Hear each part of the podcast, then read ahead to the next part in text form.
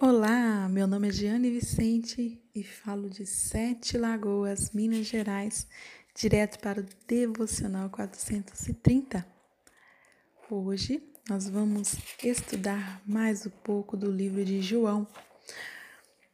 O versículo que me marcou no capítulo 4 de João foi o versículo 21 e 23, que diz: Mulher, acredite, está chegando a hora em que vocês, samaritanos, irão adorar ao Pai, mas não neste monte nem em Jerusalém.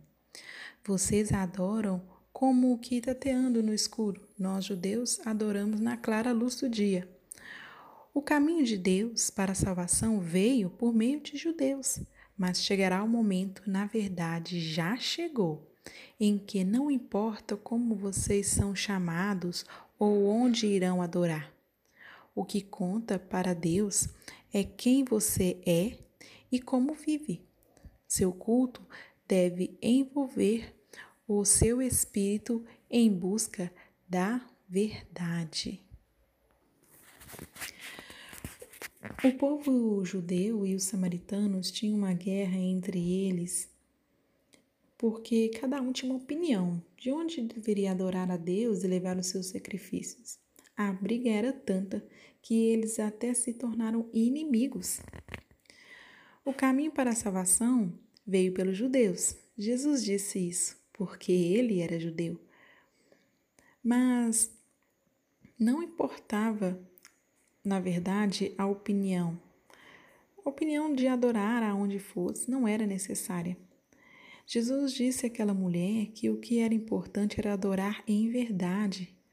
O culto deve envolver o seu espírito em busca da verdade.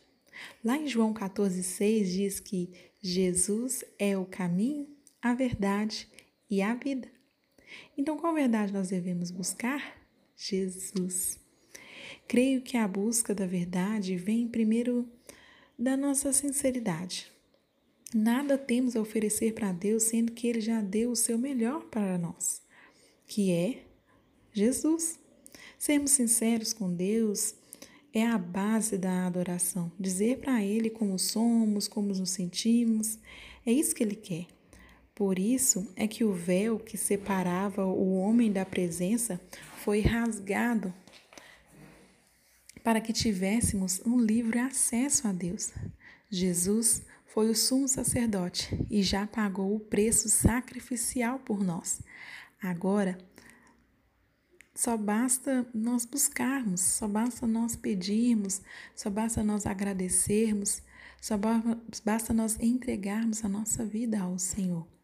Dizer para Ele o que precisamos, o que necessitamos, o que tem doído no nosso coração, quais são as nossas dores, quais são as nossas amarguras.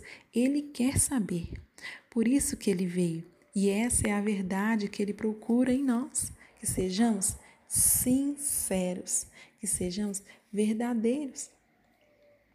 A sua forma de adorar seja livre, seja através de louvores, seja através de orações, seja através de dança, mas desde que você o adore e você se entregue a Ele.